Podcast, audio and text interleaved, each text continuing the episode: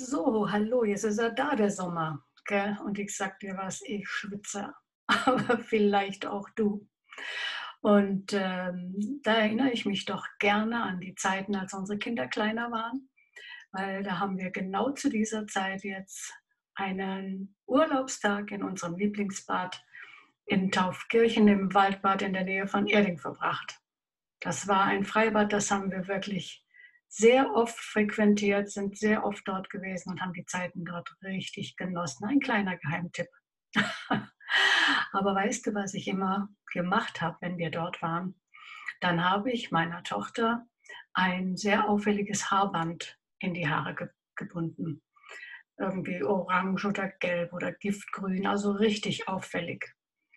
Dann habe ich nämlich die Gewissheit gehabt, wenn ich oben auf der Liegewiese war, dass ich unten inmitten der Massen meine Tochter gesehen habe. Und zeitgleich wusste ich, da wo meine Tochter ist, ist auch mein Sohn, weil die Kinder in der Regel zusammen waren dort im Bad. Ja, es war mir wichtig. Es war mir wichtig, meine Kinder zu sehen. Weißt du, sie haben zwar Mords Gaudi gehabt und haben gespielt und geplanscht und gerade fein war es. Ähm, es war ihnen nicht bewusst, dass die Mama sie im Auge hatte, aber mir war es wichtig. Es war wichtig für mich, auf meine Kinder zu achten, auf sie aufzupassen und äh, sicher zu sein, wo sind sie gerade, geht es ihnen gut oder sind sie in Gefahr, wie auch immer. Ich glaube, es gibt nicht vieles, was schlimmer ist, als in einer großen Menschenmasse äh, sein Kind zu verlieren. Und ähm, das, das wollte ich vermeiden. Gell, ich wollte mein Kind im Auge behalten. Es gab vor vielen, vielen Jahren ein Lied, und das fand ich so äh, nett. Das ging letztens in meinem, in meinem Inneren so auf. Ich weiß überhaupt nicht, in welchem Zusammenhang. Auf einmal war das da und zwar ähm, nennt sich das oder hat es den Titel Always on My Mind. Also You are always on my mind. Und äh, wenn ich gut singen könnte, würde ich es dir ein bisschen vorsingen. Aber letztendlich drückt es aus, du bist immer in meinen Gedanken. Und ich habe so empfunden, dass es echt eine Zusage ist, die Gott mir gemacht hat, aber auch dir macht. Du bist immer in den Gedanken Gottes. Und woher weiß ich das? Weil sein Wort es sagt. Und ähm, auch wenn du jetzt vielleicht nicht gerade so eine Gaudi hast, wie meine Kinder sie damals hatten, sondern dass, wenn dir vielleicht im Gegenteil das Wasser vielleicht sogar bis zum Hals jetzt gerade steht, und du das Gefühl hast, niemand sieht mich. Doch, Gott sieht dich. Und äh, ich möchte das auch so ein bisschen anhand von zwei, drei Bibelstellen mitgeben. Weißt du, ähm, die Bibel spricht von vielen Menschen, die in Nöten waren und empfunden haben, dass Gott sie vielleicht vergessen hat oder die hätten denken können, Gott hat sie vergessen wo sich aber im Nachhinein immer wieder herausgestellt hat, wie Gott zu ihnen gestanden ist. Da war zum Beispiel die Hagar, eine Sklavin von der Frau von Abraham. Und diese Geschichte findest du im ersten Buch Mose im 16. Kapitel. Dort äh, finden wir die Hagar. Die Hagar, die ähm, letztendlich rebellisch war gegen ihre Herrin und damit auch gegen ihren Herrn, den Abraham, aber die zuvor auch ja, ein Stück weit in der heutigen Sprache würde man sagen, ausgenutzt worden ist. Zur damaligen Zeit war das ähm, schon Usus, dass äh, der Herr auch mit den Sklavinnen schlafen durfte und sie ihm Kinder gebären durften und so war das. Die Hager hat, ähm, ähm, ist von der Sarah auserkoren worden, dass sie ihr den ersehnten Sohn gebären sollte. Und deswegen gab sie den sehr unweisen Rat an Abraham, er solle doch mit der Hagar schlafen, damit sie ihm den Sohn gebäre, auf den sie sich so gefreut haben. Und es sind immer so ganz schwierige Geschichten, wenn Menschen versuchen, Gottes Pläne zu forcieren oder ähm, nach ihrer Meinung da mitzumischen. Gott braucht keinen Coach. Er weiß es am besten. Und wenn wir reinfuschen in das, was er ursprünglich geplant hat, dann kommen da einfach ganz schlimme Dinge bei raus. Und so war es mit der Hagar. Ähm, sie ist menschlichen Plänen zum Opfer gefallen. Sie wurde ausgenutzt. Sie wurde, äh, mit ihr wurde gespielt. Sie wurde hintergangen eigentlich letztendlich in die Wüste geschickt. Und ähm, das kann sein, dass du dich da gerade irgendwo ein Stück weit wiederfindest. Hintergangen, ausgenutzt, in die Wüste geschickt. Ich glaube im Übrigen, dass dieser Ausdruck, diese Redewendung auch daher kommt.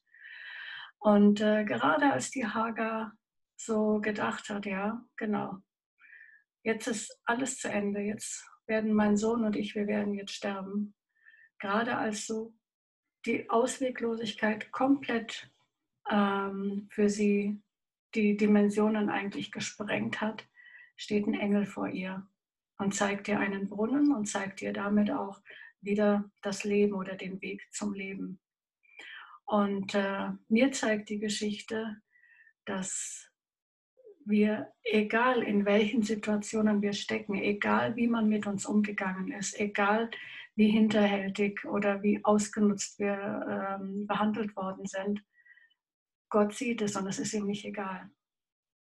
Er zeigt dir und mir den Weg zum Leben.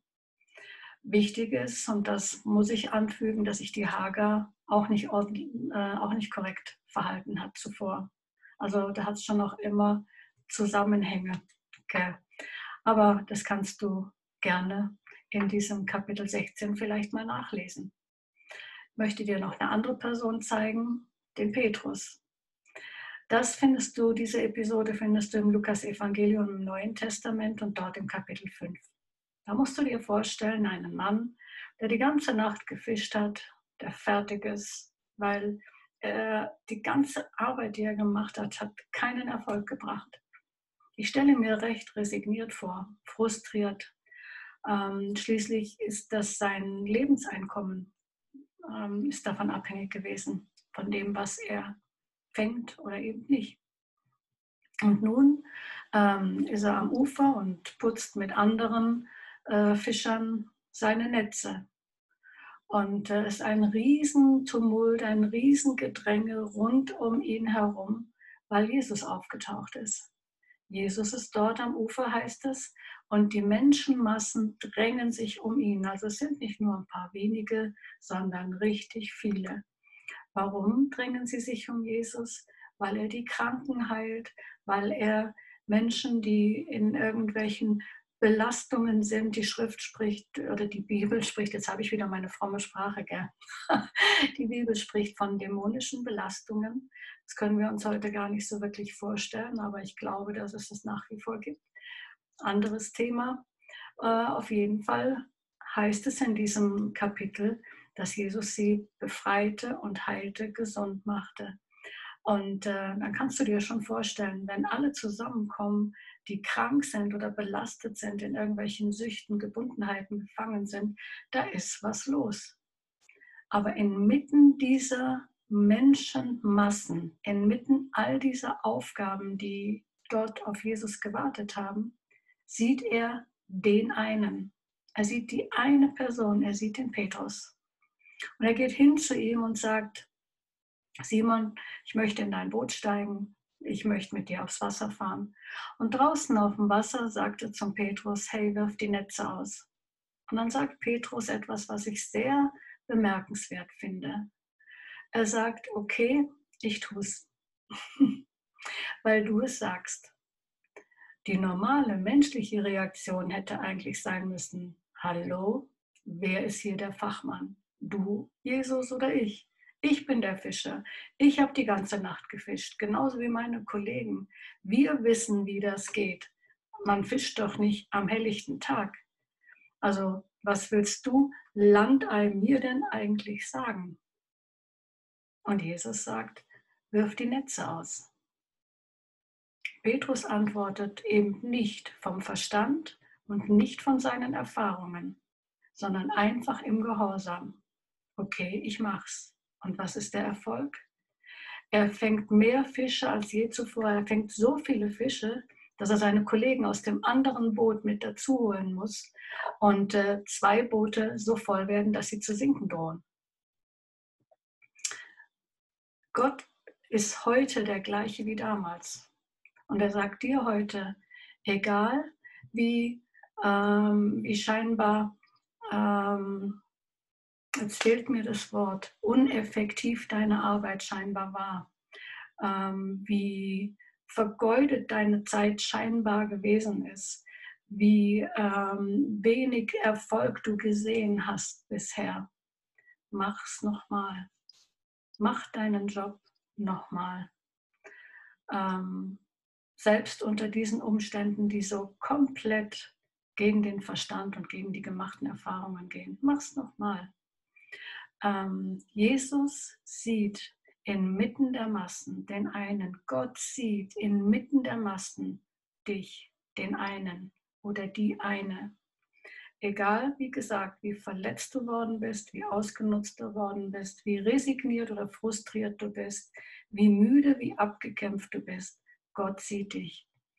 Und ähm, das sagen noch ganz viele andere Bibelstellen. Und da gefällt mir eine, die ich auch an anderer Stelle schon mal erwähnt habe, sehr gut im 2. Chroniker 16 im 9. Vers.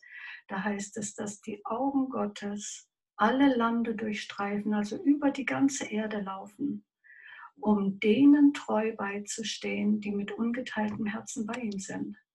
Also das heißt, es gibt schon immer auch ein Zusammenspiel.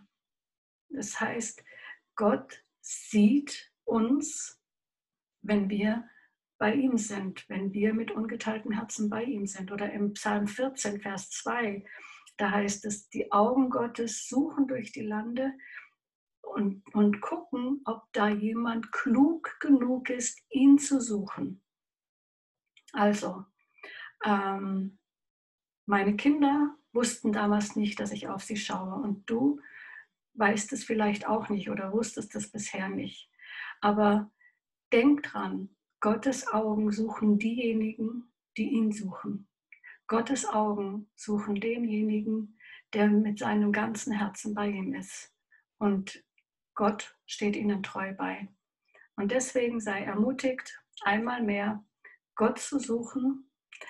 Ihn, ähm, er sieht dich, lass du dich oder lass du dich von ihm sehen oder seh du auf ihn.